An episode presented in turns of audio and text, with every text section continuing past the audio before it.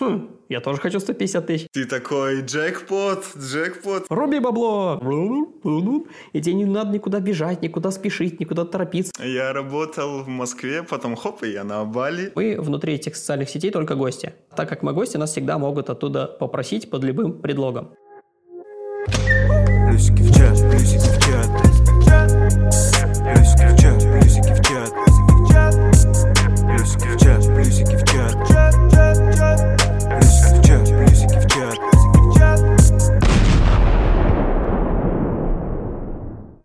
Всем привет! Это подкаст «Плюсики чат». А, с вами Максим Бондаренко. И сегодня наш гость Алексей Фриман. А, инфо-бизнесмен, предприниматель, а, продюсер образовательных проектов и просто очень хороший человек. Привет! Привет, привет! Всем привет!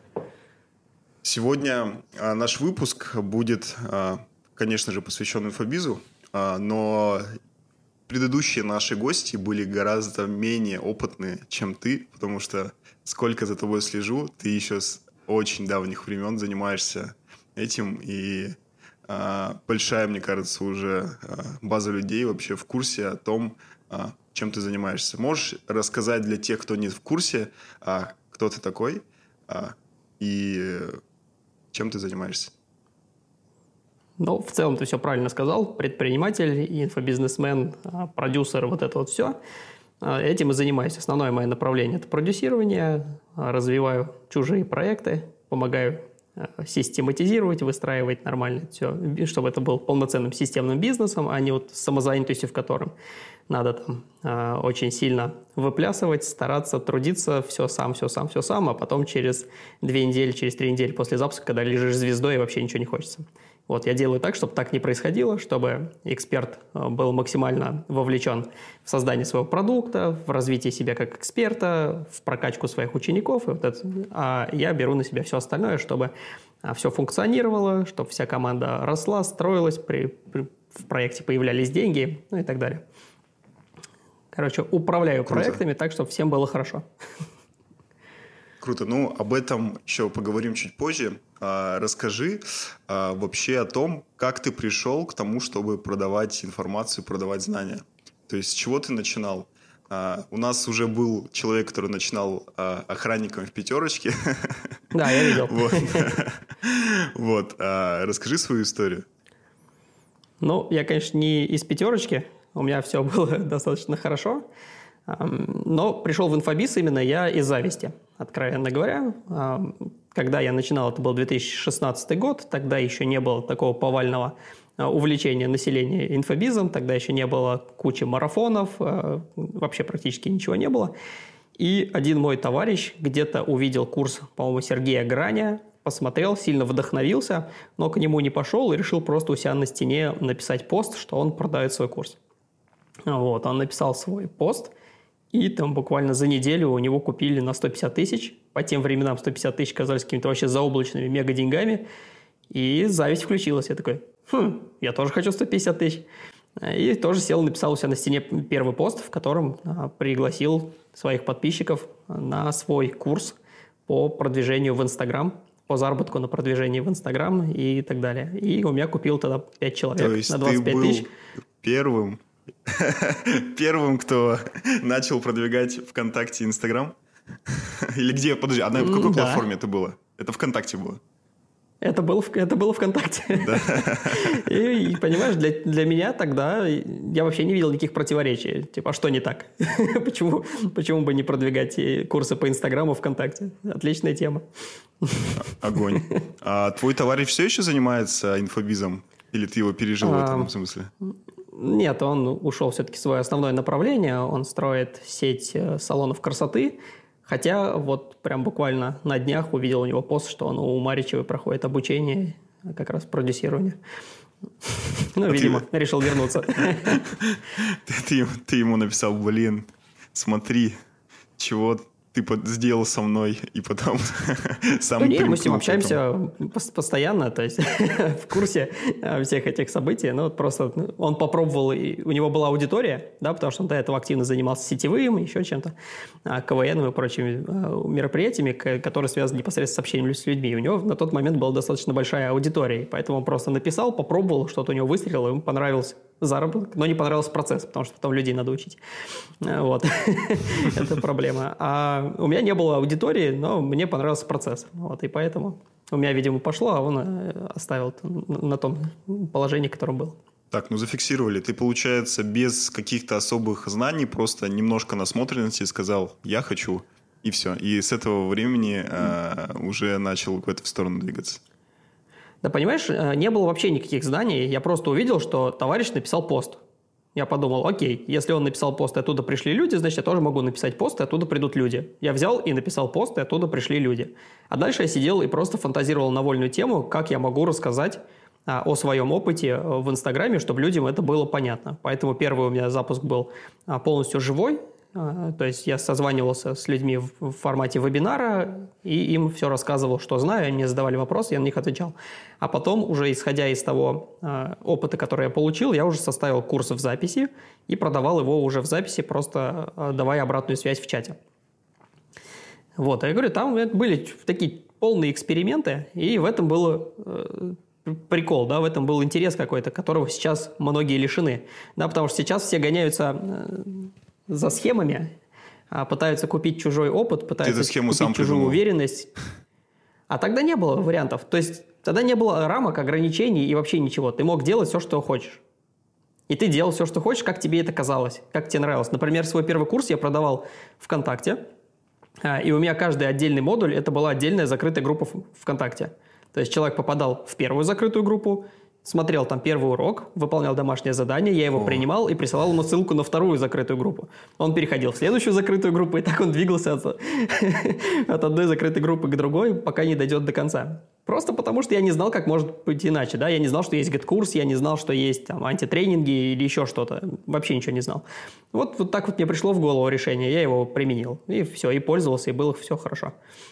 А вот а, как ты а, пришел, ну, то есть к этому предпринимательству? У тебя до этого были какие-то шаги, либо ты в найме работал? Вот а, расскажи чуть-чуть раньше еще, потому что это интересно.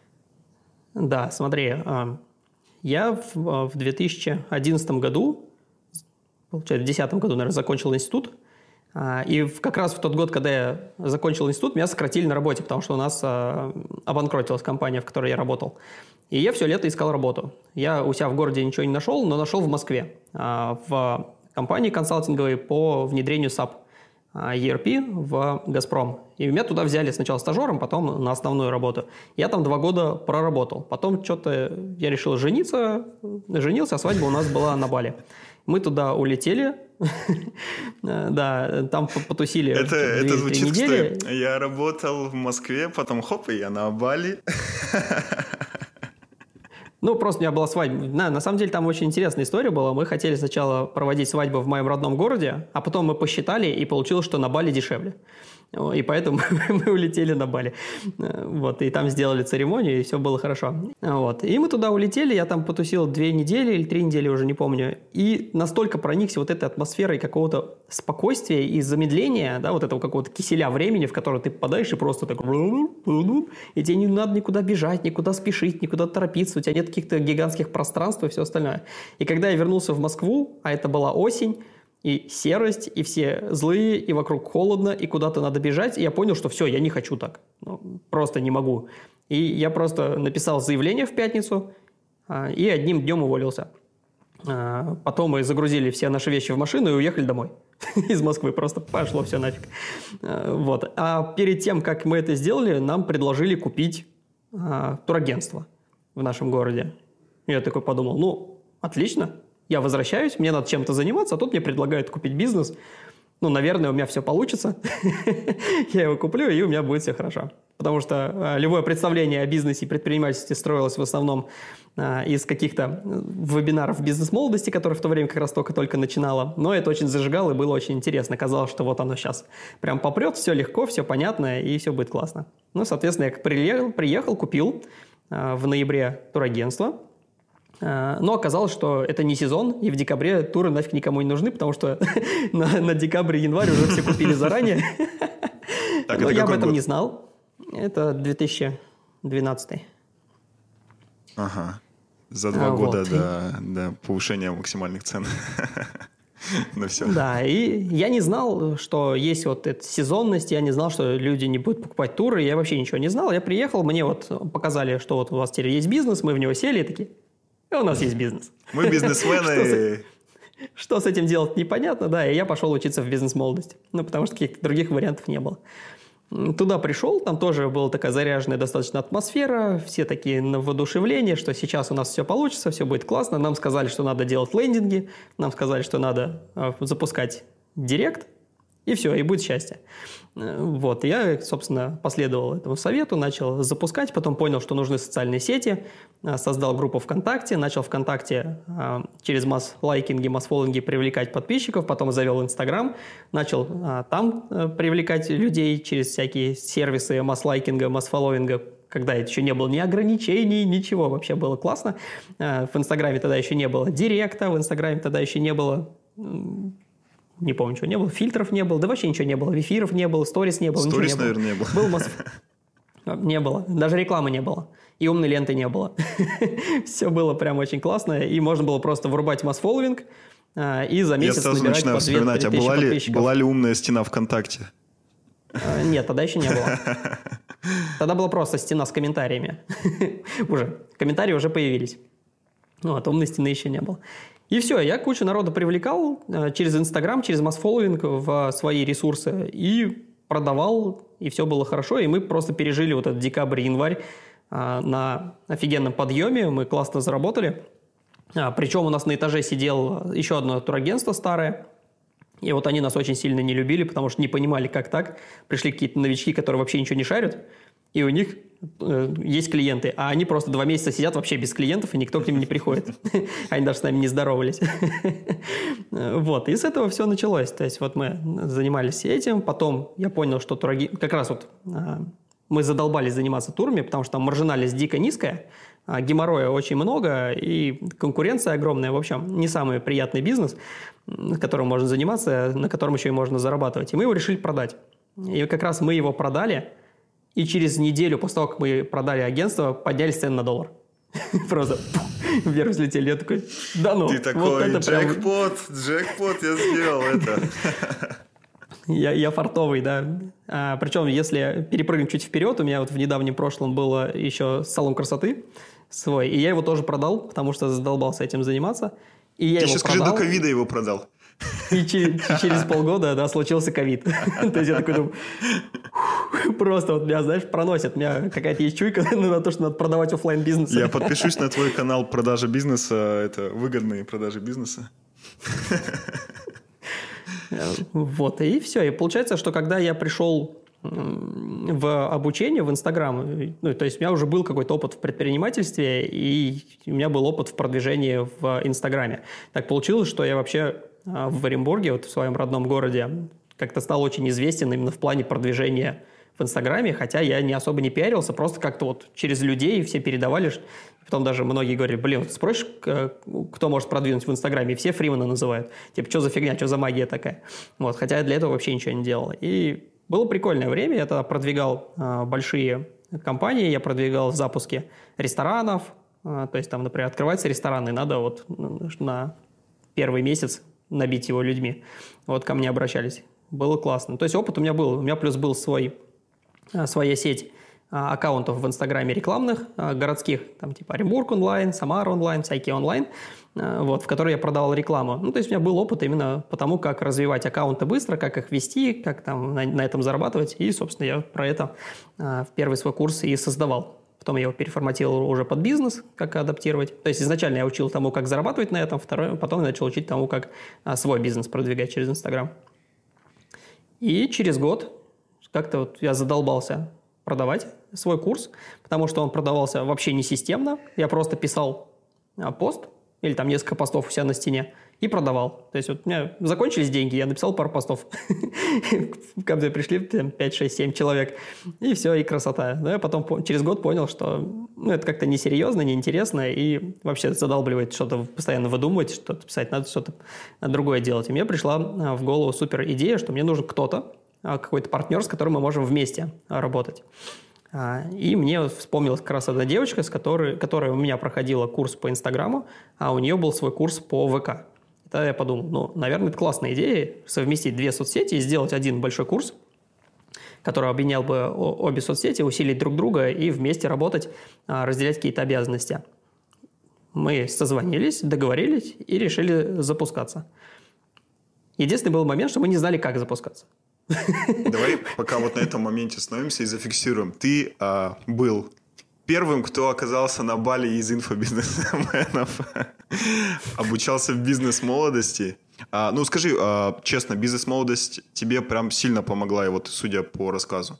И на начальном этапе? Мне помогла. Мне помогла. А, помогла в двух моментах. Во-первых, а, даже в трех, наверное. Все равно какой-то вектор они дали, а, чтобы вообще понимать, куда двигаться. Да, чтобы понимать, что такое воронка продаж, что такое конверсии, что такое трафик, что такое лиды и все остальное. То есть, когда я только купил а, турагентство, у меня вообще не было никакого понимания, что это, куда это. Бизнес-молодость вот, это есть... цех, да, был, получается, вроде бы? Нет, тогда не было цеха, тогда это называлось коучинг. Ага. Я олдскульный. Я просто сам бизнес-молодости не, не, да, я сам бизнес-молодости не обучался, я э, смотрел со стороны, как ребята делают, и сейчас, может быть, даже жалею, что тогда не зашел в бизнес-молодость. Возможно, быстрее бы мой путь был. Тогда цеха не было, тогда был первый э, этап, это интенсив, трехдневное у них мероприятие было, на котором они потом продавали уже коучинг. И этот коучинг, он как раз, по месяц или два шел, точно не помню уже. Вот. Второй момент – это окружение. Все равно какое-никакое люди, которые здесь есть, с которыми можно встречаться, общаться и так далее. И третий – это офигенный заряд мотивации. То есть вот тогда я прям был заряжен, и, наверное, мне этого заряда хватило, ну, минимум месяца на 4, на 5, наверное, чтобы вот бежать, не сильно запариваясь по поводу каких-то сложностей, проблем и все остальное, потому что просто... Чтобы до сезона дожить, получается. Ну, там сезон раньше начинается, потому что идут ранние бронирования, то есть там в феврале уже начинаешь продавать. А, но сам факт. То, что вот именно были силы, угу. энергия, чтобы не опускать руки, чтобы развиваться, чтобы двигаться, чтобы там что-то экспериментировать, пробовать. Мы там, знаешь, кучу всего наделали. А, мы там и дополнительные офисы снимали, когда у нас еще первый не особо приносил, и еще что-то. Ну, короче, там Слушай, экспериментировали а вот, как а... могли. Ты вот, получается, так говоришь, ну, достаточно просто, типа, я слетал на Бали, я пожил в Москве, приехал в Оренбург. А действительно ли у тебя, ну, так по разговору было простые эти решения? Либо ты их как-то долго обдумывал, такой думал, блин, хочу ли я свой бизнес, или поеду там, не знаю, а, в Оренбурге искать там а, агрегатора там SAP, или там, не знаю, 1С. Достаточно много людей вот на этих вот а, промежутках между тем, что я перееду, допустим, даже куда-то, либо поменяю работу, у них этот этап может там 10 лет длиться, может там 5, может там 3 года. А у тебя очень быстро это. Как, расскажи вот о своих мыслях в этот момент. Ты знаешь, я вот обычно не сильно парюсь. Я делаю, а потом смотрю, что из этого получится. Поэтому какой-то, знаешь, вот, а, что я сидел, как-то размышлял и там долго думал, как это все будет, у меня не было. У меня был просто момент, что я сидел в Оренбурге и не мог найти работу. А, у меня были выплаты в течение двух месяцев после сокращения, которое мне контора еще платила, а потом я просто обрубали финансовый канал, и мне надо было что-то делать. А, первое, что я сделал, это а, решил заниматься бизнесом, а, и тогда я придумал гениальную идею. У меня есть товарищ, одногруппник мой, который открыл свою школу китайского языка на тот момент, это было давно. А, и он учился в Китае, знает китайский, короче, и у него была услуга такая, он помогал из Китая доставлять товары. То, что он мог договориться с людьми, которые там, чтобы они приехали, проверили, посмотрели, упаковали, отправили, чтобы угу. быть уверенным, что все будет хорошо. И мы такие, отличный план. Да, сейчас мы залезем на Тогда еще не было Алиэкспресс, тогда был Alibaba. И еще один сайт, тоже какой-то китайский. Он полностью был на китайском, там надо было его переводить на английский, и с ними, с китайцами переписываться тоже на английском. И вот мы оттуда решили заказать небесные фонарики. А, вот, мы, я что-то последние деньги какие-то были там на скреб, а, заказал себе вот как раз 100 китайских фонариков. Мне прислали эту пачку, я создал группу ВКонтакте, что буду продавать китайские фонарики. И ничего не произошло. Почему-то я потом приглашал друзей, и, как понимаешь, тоже ничего не произошло. И тогда я начал думать, а что дальше делать? Причем, знаешь, такое положение было, что денег уже нету, э, фонарики есть, и что-то как-то они вообще нафиг никому не нужны, они никак не продаются. У меня уже даже была мысль просто взять их и запустить во дворе и сделать красиво. Но что-то меня остановило, и мы сидели с моей девушкой, тогда сейчас уже женой, э, смотрели мультик э, «Рапунцель», и я в мультике Рапунцель увидел, как э, каждый год в день рождения э, вот этот Рапунцель, собственно, да, запускаются небесные фонарики в честь вот того, что она пропала или, ну, что тут в память о ней, в общем, запускают. И меня щелкнуло, я такой, блин, это же офигенная идея, продавать не один фонарик, а сразу много фонариков, чтобы все их купили, и, ну, и, и у них была какая-то цель. Зачем? Я такой, блин, нам нужно сделать запуск небесных фонариков, чтобы вот прям пух, запустить, и все у нас сразу все что штук купят, и, и она полетит. Я думаю, отличный план, супер, так и сделаем. А, пересоздал группу, типа запуск небес, самый массовый запуск небес, небесных фонариков в Оренбурге, там все будет круто. Вот, назначили дату, все, там собрали людей каких-то, друзей опять на, эту, на это мероприятие. Пришли, и пришло три человека. Из них один а, товарищ, который мне помогал их привести, поддержал меня, и еще двое кто-то. Вот, у меня купи... Они вот как раз купили мне три фонарика, ну, видимо, я очень грустно выглядел. Они мне купили три фонарика, мы их запустили. Я пришел домой и думаю, блин, ну не может такого быть, это какая-то хрень. А, надо еще раз попробовать, а, а это сделать как будто репетиционный был, чтобы проверяли, как там ветер дует, что куда, а вот сейчас будет уже основной. А, и назначили следующую неделю, что вот сейчас будет прям массовый, самый основной и все остальное. Там пришло что-то человек 6-7, вот, там тоже что-то 3-4 фонарика у меня купили. Я думаю, окей, вот теперь точно будет самый основной. Это тоже был репетиционный. А, и так получилось, что а, меня репостнула местная группа «Большая афиша». И у меня привалила кучу людей. И на третий раз, когда мы пришли, у меня на, просто пришла толпа людей, мы пошли на там, определенное место в городе, на Большую Поляну, где мы э, решили запускаться. Ну, то есть там со мной толпа людей, я тут иду, жена там объехала на машине с этими фонариками, приехала. И мы открыли багажник и начали эти фонарики продавать. И все люди, которые там гуляли, тусили, они тоже начали подходить, а что такое? Да вот сейчас будем запускать фонарики все вместе. Такие, и я хочу, и я хочу их, я хочу. В итоге у меня где-то минут за 15 все эти э, фонари раскупили. Я просто офигел. Я пришел с пустым кошельком, пустым баком и полным багажником фонариков, а ушел вот с таким лопатником. Все, мы всех поставили, посчитали до трех, все подожгли, отпустили, и это было очень красиво и прикольно. И вот на эти деньги, собственно, я уехал в Москву.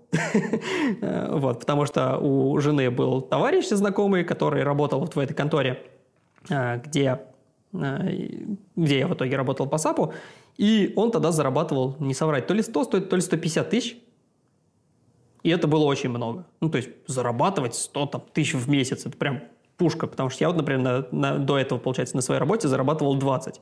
И это тогда казалось очень хорошими деньгами, а тут 100. И он говорит, блин, ну приезжай, устроим тебя без проблем. Ну, окей. вот, его попросил, он мне там подыскал а, комнату, которую можно снять. Я взял вот эти деньги, которые заработал с этих фонариков, сел в поезд и приехал в Москву. А, то есть я даже не знал, возьмут меня, не возьмут. Я приехал на собеседование, но уже снял комнату. И все, на следующий день сходил на собеседование, меня взяли. И остался. Я два года отработал, пока Огонь. не слетал на Бали, и пока Слушай, мне не ну, надоело. А, прикольно, что у тебя была такая безбашенность в плане того, что а, два раза ж, так хорошо не запуститься, так даже не, не очень хорошо, а потом все-таки дожать до этой штуки. А в чем, в чем тебя мотивировала эта штука? Ну, то есть, типа, ты все-таки хотел продать эти все фонарики, или тебе просто надо было, ну, как-то, типа, а, все-таки завершить это начатое дело с этими фонариками? А, ну, во-первых, мне надо было продать фонарики, потому что денег не было. То есть у меня были фонарики, и не было денег. И это была какая-то ошибка э, ситуации, да, но так не должно было быть. Все должно было быть наоборот. Должны быть деньги, не быть фонариков. А второй момент, то, что я видел а, примеры из других городов, э, я а, когда есть, вот ну, придумал ты, ты, запуск, я начал ты не искать с нуля, варианты. Ты придумал, ты как бы референс имел уже. Я придумал, с, я придумал с нуля, ну то есть мне, я увидел мультик, и мне пришла в голову эта идея, а потом я начал искать, а кто это еще делал, чтобы понять, а как mm, это делается. Понял, понял. А, потому что есть всякие тонкости, нюансы, а, по, по типу это надо узаканивать, а, договариваться с администрацией, с гидромедцентром местным, чтобы они тебе сказали, когда не будет ветра, там, или куда-то там будет он дуть в каком-то направлении с определенной силой, и тогда тебе разрешат, плюс, э, чтобы продавать фонарики, надо зарегистрировать кассу, и там было куча нюансов. Я списался с ребятами из Питера, еще из каких-то городов, которые делают запуски, они говорят, пока менты прибегут, вы уже все продадите. Так, это вырезать, да, надо? Как это, Нурлан Сабуров. В этом ЧВД. И все, и, соответственно, мы вот как раз их совету вняли, да, и у нас все было хорошо. А потом, когда мы уже уехали в Москву, другие ребята делали тоже запуск здесь, а, но они сделали большую глупость, они меня забанили в своей группе. Хотя я от чистого сердца хотел дать советы, чтобы у них все хорошо прошло. Но в итоге они делали как положено, и, естественно, и приехали приехала полиция, у них не было кассы, их за, короче, разогнали и все. А могли Я тут просто загибаю пальцы, что ты сделал первый на рынке. Э, типа, Первый торговал с Китаем, первый сделал большой запуск в офлайне, первый продавал курсы через Инстаграм, точнее курсы по Инстаграм ВКонтакте. Слушай, ну, блин, прикольно. Прям э, такая история э, в плане того, что у тебя была предпринимательская жилка в любой момент, даже когда, ну, то есть ты только начинал. Меня просто спрашивают ребята, когда говорят, вот типа, а как ты вообще додумался, то есть до какого-то момента? Я говорю, да, типа, блин, я не могу по-другому. Просто, ну, типа, такой, ну, типа, я не могу это никак объяснить. Мне кажется, в тебе тоже есть что-то такое, что ты просто, ну, я не могу по-другому. А, ну, знаешь, вот на том этапе, скорее всего, у меня была не предпринимательская жилка, а денежная хотелка. То есть мне вот надо было очень много денег, и, и, и надо было придумать, как это сделать и все, и там других особых не было. То есть сейчас, если, знаешь, есть уже какие-то мысли о том, что надо а, там что-то сделать прикольное, да, кому-то помочь, там, вовлечь людей, чтобы у них тоже там что-то получилось, ну, какие-то такие, знаешь, уже более интересные а, цели, то тогда был такой, типа, руби бабло, и все будет хорошо. Как-нибудь надо срочно. В стиле бизнес-молодости. Так, ну, хорошо. А, начальную твою стадию а, я услышал. Мы остановились на том, что ты со своей партнершей, получается, будущей партнершей, начал объединять Инстаграм и ВКонтакте. А, что из этого получилось? Расскажи. Из этого у нас получилась школа «Бизнес-фея». Сейчас она уже переименовалась, она там немножко сменила Бизнес направление. это у тебя получилось э, тоже от того мультика с Рапунцель? А, да, я не знаю, почему так получилось. На самом деле это было рабочее название, которое мы планировали потом поменять, но ничего лучше не придумали, а вроде оно как прижилось, и поэтому оставили. То есть там, наверное, было как а, была школа, да и есть, наверное, сейчас школа бизнес-гаечка, где помощников удаленных учили. Оттуда мы взяли бизнес, а фею не знаю, откуда взяли. Откуда-то взяли, не помню. Вот. И мы договорились, что мы будем запускаться – Единственное, у нас был момент, что мы не знали, как запускаться, потому что я всегда запускал сам себя со своей стра- страницы, она запускалась э, саму себя со своей страницы. А как это сделать вместе, а, было не очень понятно. Но нам повезло, на тот момент начал запускаться Христосенко mm-hmm. со своим марафоном, а, двухнедельным, где он там по два раза в день проводил эфиры, две недели вел и потом продавал курс. Мы посмотрели, схема прикольная, схема рабочая. Единственное, мне показалось, что две недели по два эфира в день – это как-то много. И мы сделали одну неделю и один, по одному эфиру в день, и, и нормально оказалось. Вот. Плюс тогда, понимаешь, было очень классное время в плане того, что можно было легко экспериментировать, потому что все стоило очень дешево. А, например, на первый наш запуск мы скинулись по полторы тысячи, запустили, э, как он называется, инвайтинг – на, наинвайтили себе людей и продали на 60 тысяч. Вот, я помню, вот прям башка взорвалась. То есть закинуть 3 тысячи, 60 тысяч, мне, просто я прохавал жизнь.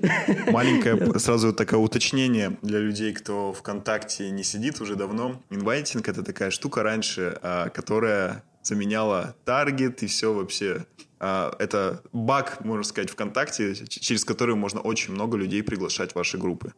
Вот. И она достаточно самая дешевая, мне кажется, была вот до того момента, как она ее не запретили. Это было одно из самых дешевых продвижений вообще на рынке. Ну, кроме Так она, по сути, ничего не стоила. То есть там был сервис, который позволял инвайтить, и надо было просто договариваться с группами, которые бы позволили тебе свою аудиторию синвайтить. И все. Ну, да, я про это и говорю, что, то есть, а, почти ничего не надо было за это платить. А, прикольно. Ты, получается, большую группу сделал, а у вас запуск а, сразу же был, ну, а, сразу же был положительный или какой-то промежуточный? Да, мы первый запуск сделали, вот мы вложили 3000 и сразу заработали 60. Ну, сделали Мгм. оборотом 60. Потом мы закинули 5 и сделали оборотом там что-то 80 или 85 тысяч. А потом контакт заблочил инвайтинг. И нам опять пришлось что-то выдумать. Вот тогда мы э, первый раз попробовали таргет. Мы взяли таргетолога и начали запускаться уже через таргет. Ну, тогда тоже это было очень дешево, получается. Ну, подписчик таргет же слева был, получается, пяти. вот эти маленькие баннеры. Тогда еще. Мне кажется, уже были эти квадратики в группу. Можно было рекламировать через квадратики, такая сверху лента. Но это не точно. То есть я сам не заморачивался, мы сразу взяли таргетолога, который нам делал. А, Она нам приводила людей в группу, потому что тогда еще не было рассылок, не было ничего, вот, ни ботов, ни рассылок, ни вот этих всех новомодных штучек, которые сейчас есть. Тогда была просто группа, люди в нее заходили, сами приходили а, читать посты, сами приходили смотреть вебинары, и все было классно. А, Это то славное время, когда люди приходили на бесплатный марафон и спрашивали, а это точно бесплатно? Вы нам после марафона счет не выставите? Да, это было классно. Э, И все покупали, потому что не было конкуренции, все было очень легко и просто. То есть, условно говоря, у нас не было никакой автоматизации, у нас не было никаких систем оплат. А, Мы заявки принимали в обсуждениях в группе. То есть просто заходишь в обсуждение, пишешь а, свой номер телефона и а, пакет, который ты выбрал. И все, и мы с человеком связывались и отсылали ему номер карточки. То есть вообще все было очень легко и просто. И все Схема, оплачивали, понимаешь, схема, там не схема. было, не было, не было вот, э, вот этих штук, там, конверсии из заявки в оплату и все остальное. То есть, если человек оставил заявку, то он купит. Там за, наверное, за запуск не покупал там один человек, и то мы по этому поводу очень расстраивались. Типа, как так? Он же оставил заявку, почему он не, не оплачивает? Было славное время. Было очень классно. А ты, получается, людей уже по всей России искал или все еще только в Оренбурге? На свои курсы? По России. Ну, то есть, На в, широкую. в интернете я точно городом не ограничивался никогда. Как-то даже мысли не было. А, а смысл? Окей. А, Вы сделали два запуска. А, Третий, получается, уже с таргетом. Что дальше? То есть а, в этом... А, еще подожди.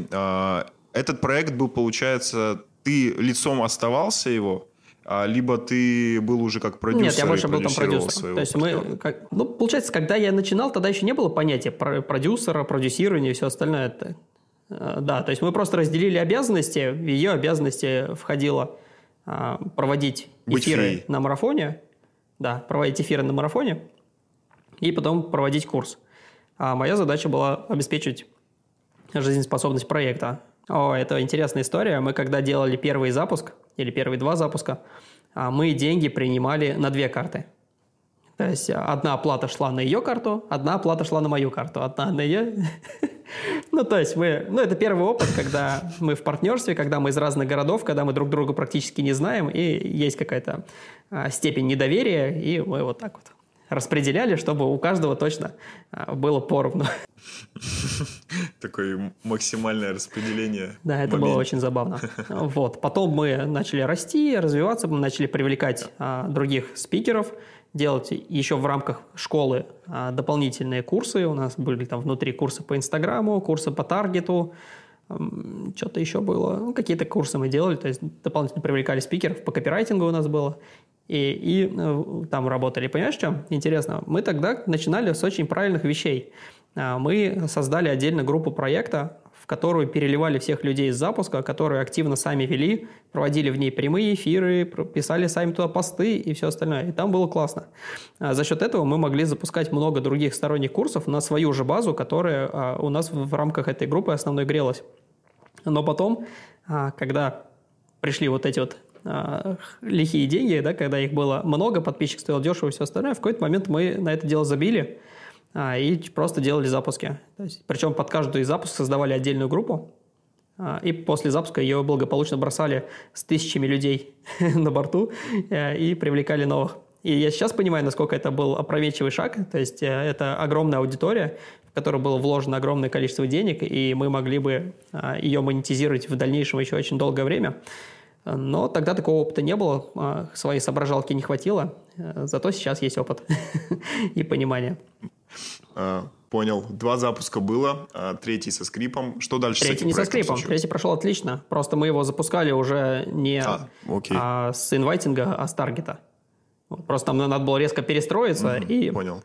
Наверное, это был один из лучших моментов в наше время, потому что если бы еще инвайтинг продолжался, мы бы сильно расслабились.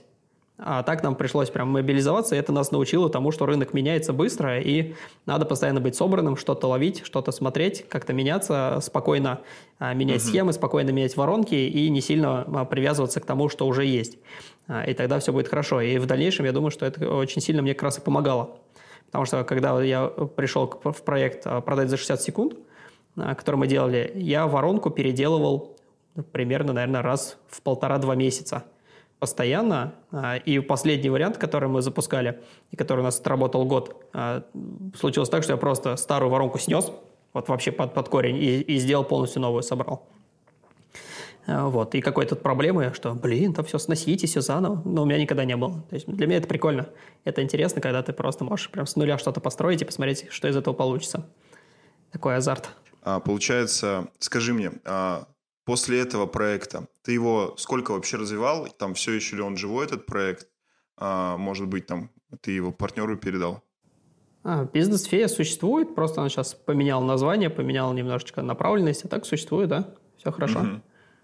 Все, отлично. А, скажи, а, получается, в этом вот этапе был ли у тебя запуск или какой-то проект, который не получился? Ну, может быть, ты вложил деньги, но там... Э, или это было настолько, растущий рынок, что как бы там все это прощали все маленькие ошибки?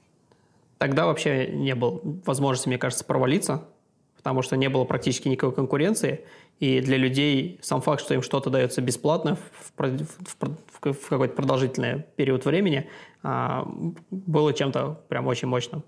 Они были реально прям очень благодарны все остальное. А уже, наверное, по прошествию полутора лет или двух лет даже а, начали вот появляться. Ого, я был не на одном марафоне. А это какой год? Мне есть чем сравнивать. Ну, наверное, год 18-й. В 17-м мы начали, да, вот в 18-м. А, весь 17 год прям вообще был на лайте. То есть там можно было расти, развиваться, сколько влезть. Единственное, вот мозгов тогда не хватило а, сильно расти в бюджетах в рекламных. То есть надо было прям лопатой закидывать деньги, а у нас вот как-то не, не хватало мозгов на это, поэтому мы там дошли, по-моему, до 50 или до 60 тысяч бюджета, и на этом остановились, и вот в этом э, моменте развивались. Э, вот. Если бы хватило там мозгов, то бы развивались сильно быстрее, росли сильно быстрее, и к этому моменту, конечно, проект бы выглядел по-другому. Но зато это мне позволило прокачать скиллы по докрутке конверсий. А, что тоже прикольно. Потому что, а, вот, например, если взять 60 секунд проект, мы там из полтинника бюджета э, на максимуме выжили миллион сто. Вот, на, на холодную. И прям сейчас, было а, прикольно. Сейчас такие все пытаются считать, а сколько стоил там, типа, один лид, сколько вы отдали а, за одного платящего клиента. А, любители посчитать маркетологи думают, наверное. А, вот, ну, насколько круто. я помню, тогда клиент стоил 750 рублей. По-моему.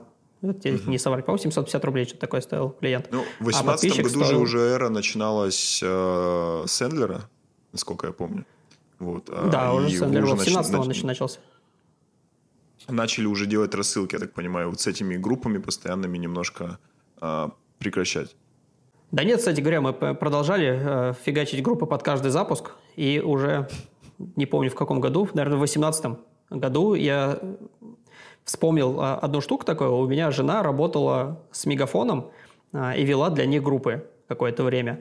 И потом э, все группы, которые были по регионам, объединили в одну глобальную группу мегафона, ну, общую, федеральную, и все. И я что-то вспомнил эту историю и думаю, если Мегафон смог тогда объединить все свои группы, значит, в, в целом технически это возможно. Остался вопрос, а как это можно реализовать. Я пошел в техподдержку, начал им писать, а, и в итоге после переписки мне спокойно объединили 11 групп в одну. Угу. То есть все, всех подписчиков перевели туда. Я вот на самом деле это первый раз слышу ну, про такой опыт, а, хотя ВКонтакте тоже интересовался всей этой темой. Прикольно. А, ребята, Сразу по... видно, ты не читаешь мою группу. У меня там была целая инструкция.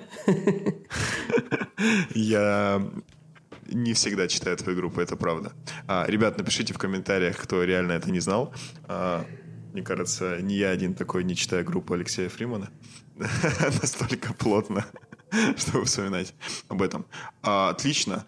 А, расскажи о каких-нибудь вот а, запусках в твоих вот этих проектах, о котором ты ну, гордишься прям а, и который вот не...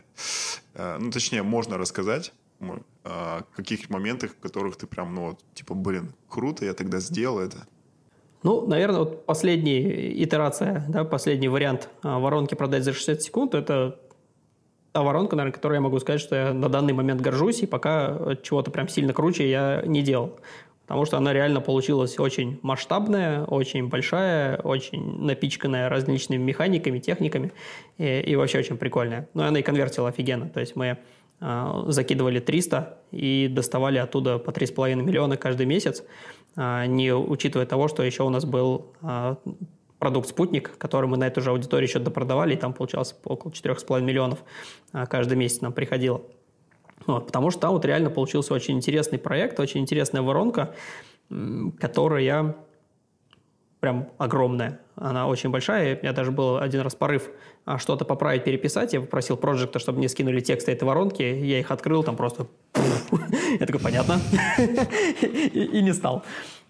Вот, там э, идея была не очень видел. интересная. Разбирайтесь с этим самостоятельно как-нибудь без меня. Да, да, ты понимаешь, а, такой момент, когда ты через год читаешь текст и, и думаешь, неужели это я писал? Ну, то есть вообще не, не, не, не можешь это вспомнить, что это ты писал, но было прикольно. Там, короче, идея в воронке заключалась в том, что э, нам нужно было в рамках марафона прогнать очень большое количество людей, да, максимальное количество людей.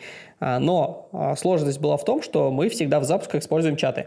А на тот момент чаты были ограничены, да, то есть не было чатов от группы, и нельзя было там больше 200, по-моему, человек, или 150 человек, я уже не помню, а, в, группу, в чат завести. Это с одной стороны. А с другой стороны, если в один чат напихать много людей, то это теряет смысл, потому что куча людей перестает там нормально общаться, взаимодействовать, да, соответственно, мы вот эту групповую динамику а, и все теряем. В общем, не было смысла. Мне надо было сделать так, чтобы у нас было много чатов, вернее, чтобы у меня было много людей в чате, а, и надо было что-то придумать. И тогда вот я придумал сделать а, воронку, в которой у нас будет много чатов, а, а чтобы поддержать логику, зачем нам столько чатов, почему люди в эти разные чаты попадают, а не в какой-то конкретный, мы вот придумали как раз войну кланов.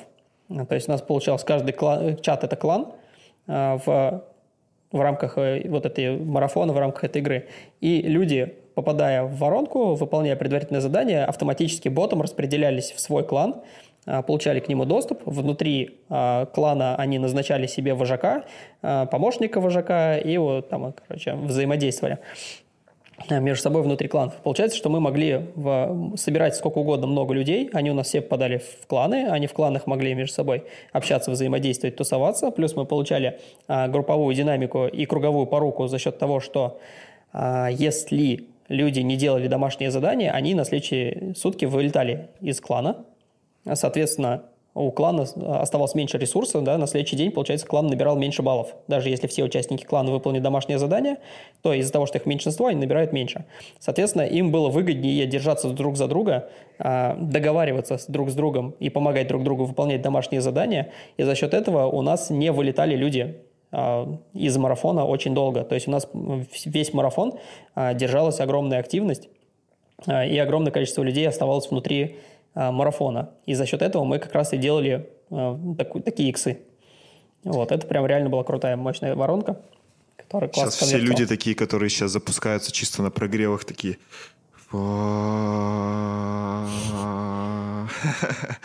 Ребят, а я еще скажу, что это полностью, почти, почти полностью холодная аудитория, которая до Вообще этого... полностью холодная. Мы наливали да. полностью холодную всегда. А, никак вообще не общалась, не то что между собой, я даже не знала, кто такой спикер в основном. Вот. А, это круто. Ну, я прям, мне кажется, прочувствовал все это, когда я пытался, а, помню, по рекламе пройти, а, ну, вот на 60 секунд, посмотреть что-то внутри, и такой, тут надо что-то делать, И, и как бы и все. Меня там, мне кажется, сам выкидывала и группы, потому что типа я ничего не делал. Вот. И так ну, там вы... на самом деле было мех... угу. Так, так вы э, больше, получается, людей вовлеченных оставляли, а сами, ну, типа, наблюдатели сразу же на первом этапе, получается, э, выкидывали из воронки? Нет, на самом деле там было... Э, вначале было так, потом мы скорректировались. Возможно, ты попал как раз в первые варианты, которые еще не, не переделаны были. Потом мы скорректировались, и у нас был на старте выбор когда ты, человек мог выбрать, либо он выбирает активную позицию, либо позицию наблюдателя. И из, из-за а, ну, этого да, его распределяли да, по разным веткам что воронки. Такое, что-то такое вспоминаю.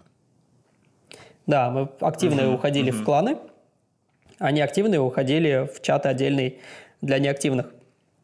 То есть они там ни, ни с кем не боролись, они там ни, ни за какие призы не, не, не соревновались, но при этом могли получать все материалы и все остальное смотреть. А, но многие, кто уходил туда, в итоге по воронке мы их догревали до того, чтобы они уходили в активных. И поэтому у нас, то есть мы никого не теряли. У нас и те, кто хотел просто стандартный марафон, оставались, и те, кто хотел движа, оставались. И поэтому там все было хорошо.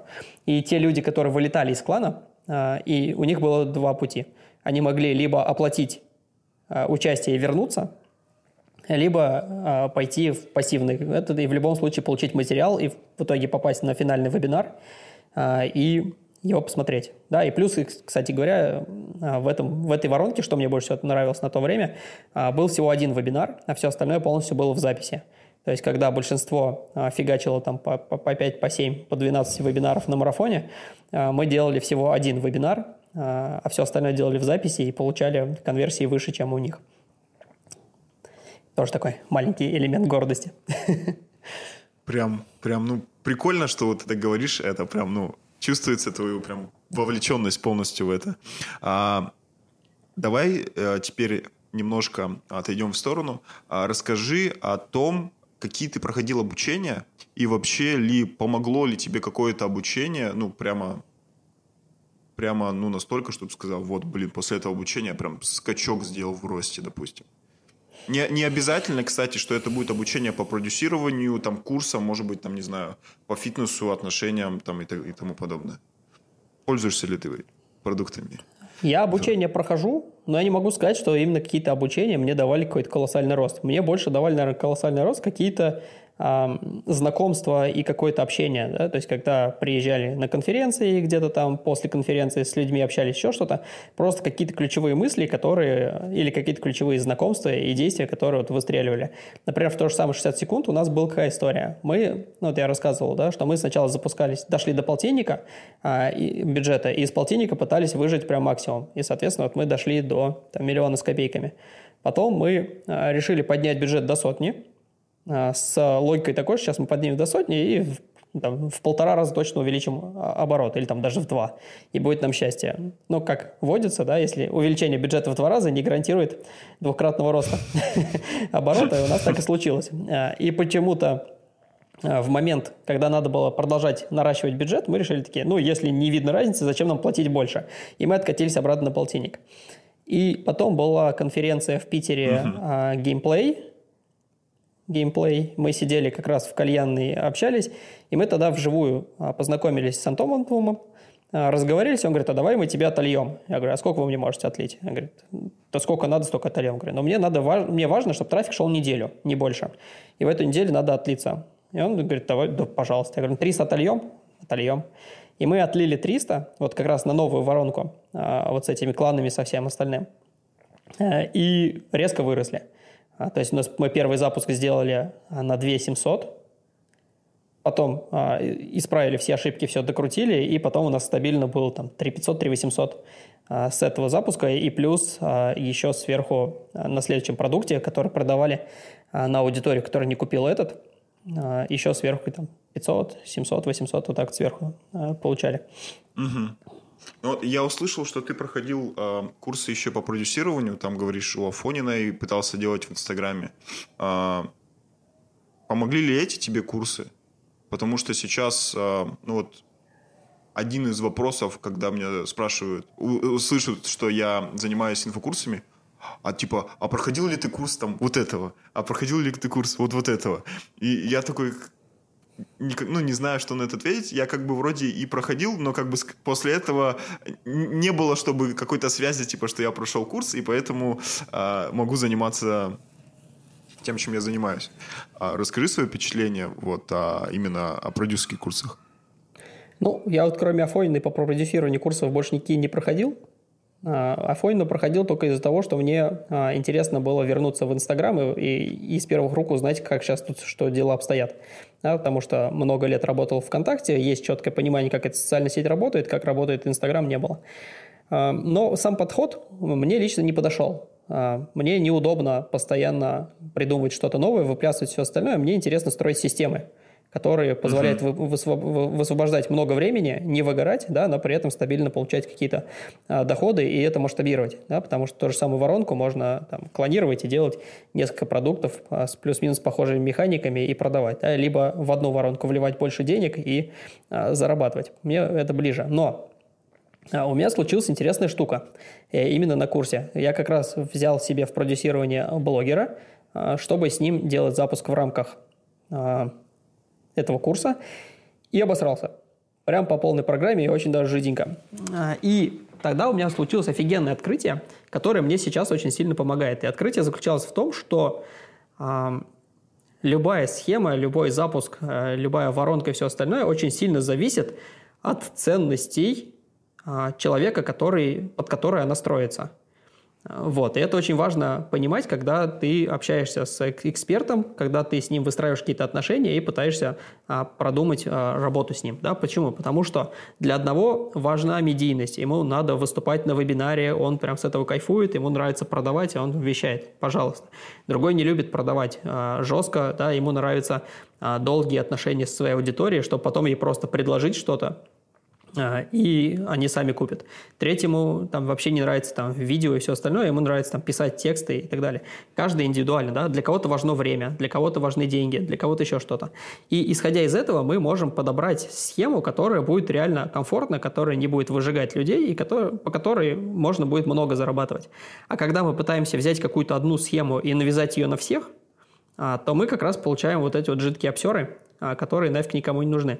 И когда я это открытие словил, мне, знаешь, прям так торкнуло. А, и сейчас вот я как раз э, подхожу к работе с а, разными экспертами именно с, с этой точки зрения, и это сильно облегчило жизнь, потому что нету каких-то а, взаимных претензий, нету каких-то руганий, нету каких-то там неприятных моментов, потому что мы заранее сначала обговариваем, а что кто хочет вообще, да, подходим мы друг к другу по нашим видениям, целям и, там, и ценностям. То есть ты фильтр а, такой ставишь уже первоначальный, когда разговариваешь с, с одной стороны, фильтр... Мои идеи, да, подходят твои к нему или нет? А, с одной стороны, этот фильтр, с другой стороны, а, просто понимание того, что человек хочет, да, и насколько я могу ему это дать, э, реализовать и так далее, чтобы у нас не было взаимных каких-то ожиданий, которые потом не оправдываются, из-за которых потом становится не очень приятно, комфортно и так далее. Например, вот мы сейчас с Лешей работаем, да, он а, не очень любит жестко продавать, а, ну, как и многие психологи, кстати говоря. Ему вот вполне комфортно и удобно а, общаться с аудиторией в долгу и так далее. И мы с ним выбрали именно эту стратегию и в нее идем. А, в ней развиваемся, и я уверен, просто чуть будет подольше а, именно сам запуск строится, но зато в итоге а, результаты будут сильно выше, чем если я сейчас его буду заставлять да, вести вебинары, заставлять его как-то жестко продавать, писать ему какие-то тексты, которые он должен сказать, которые на него никак не ложатся, ему никак не близки, и это будет и видно со стороны, и результаты будут плохие, и будет выгорать он от того, что он делает не то, что ему по шкуре, и от этого результаты не те, которые хотелось, и в итоге ничего хорошего из этого не получится. Вот, так что любые знания, они пригождаются, да, но по-разному. Прикольно на самом деле инсайт. А, да, ребята, а, если сейчас кто-то вот начинает в теме продюсирования а, первые действия, разговаривайте со своим экспертом и чувствуйте, что ему близко, а что нет. Потому что от этого, как сказал Леша, зависит максимум вообще результат. Вот, отлично. У меня тут блок вопросов еще остался. А, отойдем немножко вот от бизнесовой, мы уже такую планочку, уже прямо внутрянку уже начали копать. А, расскажи а, немножко о том, о своей семье. То есть, как твоя семья вообще тебя поддерживала в эти этапы? За что ты ей благодарен, может быть?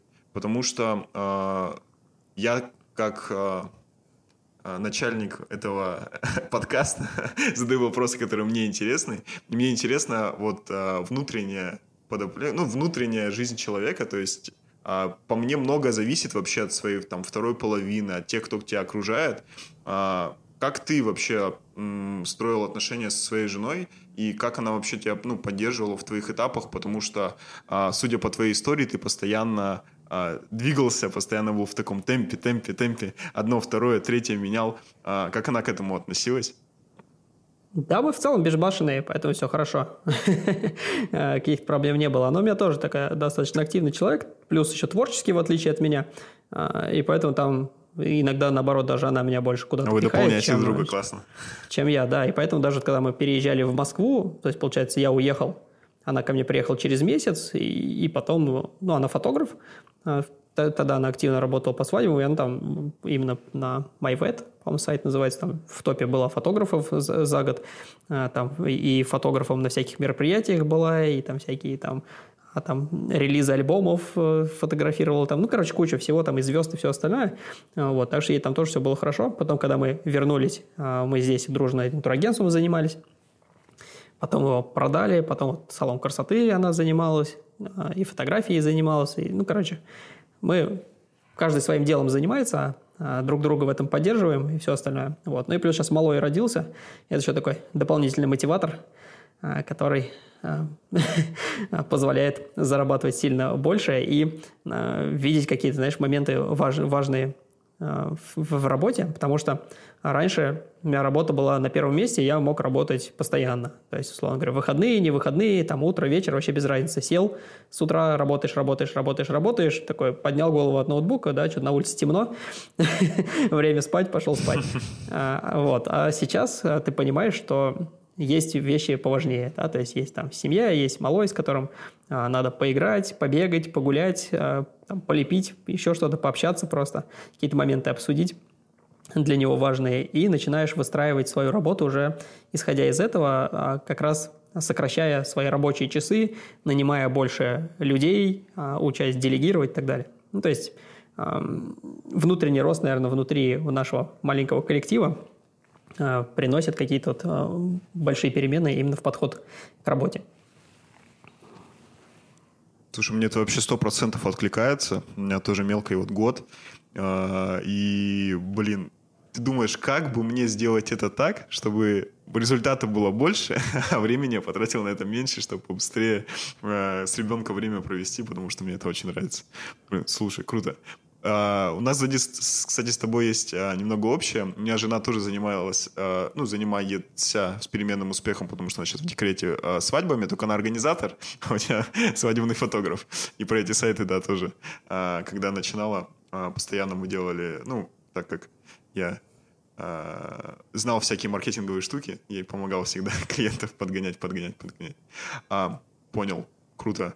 Расскажи свое видение и будем, наверное, на этом завершать, свое видение о том, а, как ты думаешь, куда инфобиз придет, потому что ты сейчас э, видел, как он развивался ВКонтакте, а, уже даже поучаствовал э, в активно в развитии в Инстаграме, вот в сегодняшних вот этих вот запусковых, а, там всяких прогревах и так далее.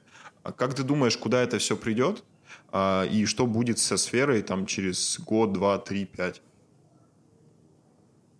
Ну, знаешь, я думаю, что как и любые рынки, скорее всего, он придет к глобализации, э, да, скорее всего, а, будут четкие построены большие компании, которые разделят между собой рынок, и в рамках них будет сотрудничество производителей, да, то есть они как-то между собой, возможно, будут взаимодействовать. А мелкие проекты, я не думаю, что а, в, далекой перспективе будут прям так же кучеряво жить, как сейчас, потому что уже сейчас а, становится сильно сложнее. В любом случае у больших компаний всегда будет больше ресурса для того, чтобы выкупать трафик, больше ресурса, чтобы базу своя обрабатывать, больше ресурсов для того, чтобы привлекать инвестиции, и как следствие больше ресурсов для того, чтобы даже цены выставлять ниже и в какие-то моменты не зарабатывать. Да? Если даже сейчас посмотреть на какие-то а, а большие компании, да, там типа Geekbrains, а, там, и, и же с ними, да, вот эти все крупные, а, то они некоторые продукты, которые они выводят на рынок, они могут их запускать себе в минус. И для них это никакой проблем не составляет, потому что есть там то же самое Mail Group и еще да, огромные компании, которые в них прямо сейчас могут вливать деньги только для того, чтобы они прямо сейчас захватывали рынки, захватывали сегменты и так далее. И, а мы этого не можем сделать, потому что мы очень маленькие. Вот, это с одной стороны. А с другой стороны, я думаю, еще будет развитие идти в сторону э, сервисов, которые внутри себя будут либо агрегировать какие-то функционалы, либо агрегировать внутри себя а, других игроков. Вот, так что мы пока играемся, но надо понимать, что если хочется в эту игру играть долго, то нужно смотреть куда-то в сторону а, больших дядек и что-то делать так, как они. Потому что mm-hmm. вот эти вот маленькие школы, в которые мы сейчас играемся, да, там, в блогеров и все остальное, даже при а, наличии достаточно весомых а, оборотов, да, в итоге они сойдут на нет. Так же, как ВКонтакте это было, да, то есть когда мы э, очень легко и быстро могли зарабатывать очень дешево огромные, огромные деньги, да, сейчас уже так сложно сделать. Также и в Инстаграме. Вот, так что... Угу. что, так что... А, расскажи о своих планах. А, куда ты сейчас хочешь двигаться? Я услышал, что ты а, сейчас пробуешь в Инстаграме а, с блогерами. А, у тебя все еще а, успешные проекты во ВКонтакте. А, будешь ли ты переводить, например, а, в Инстаграм и оттуда больше трафика брать?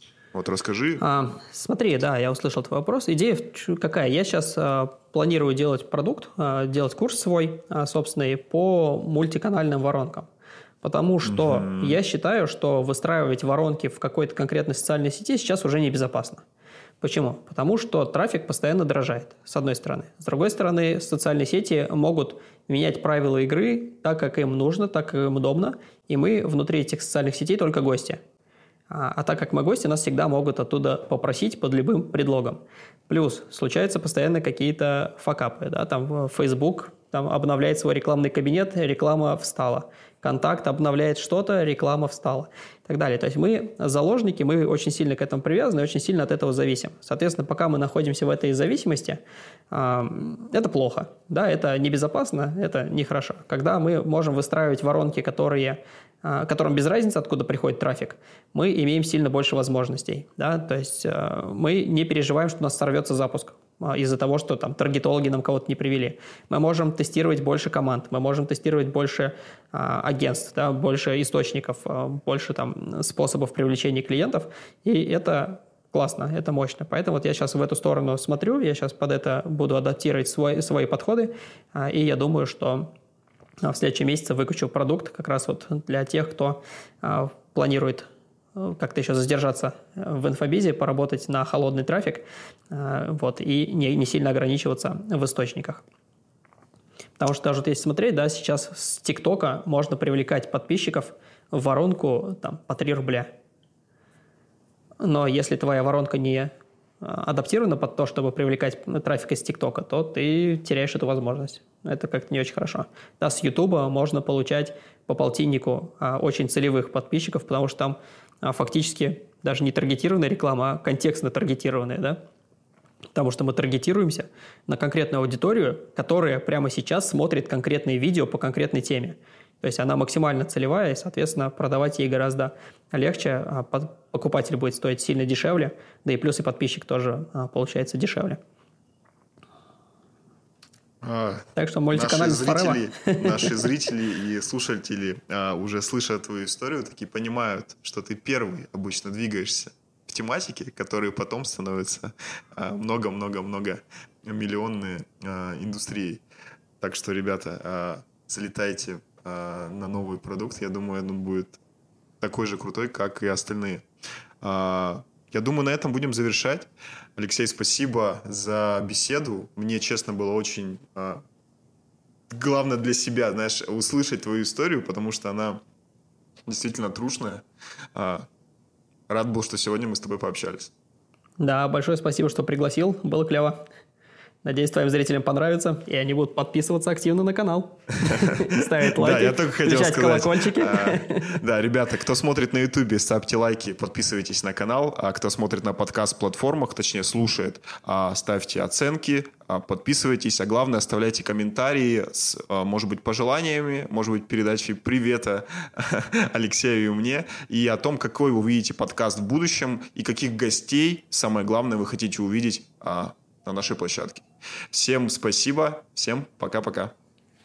Пока. В главную камеру, главное, посмотрел, сказал пока-пока.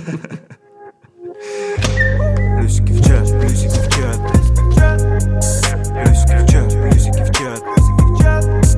Плюсики в чат, плюсики в чат.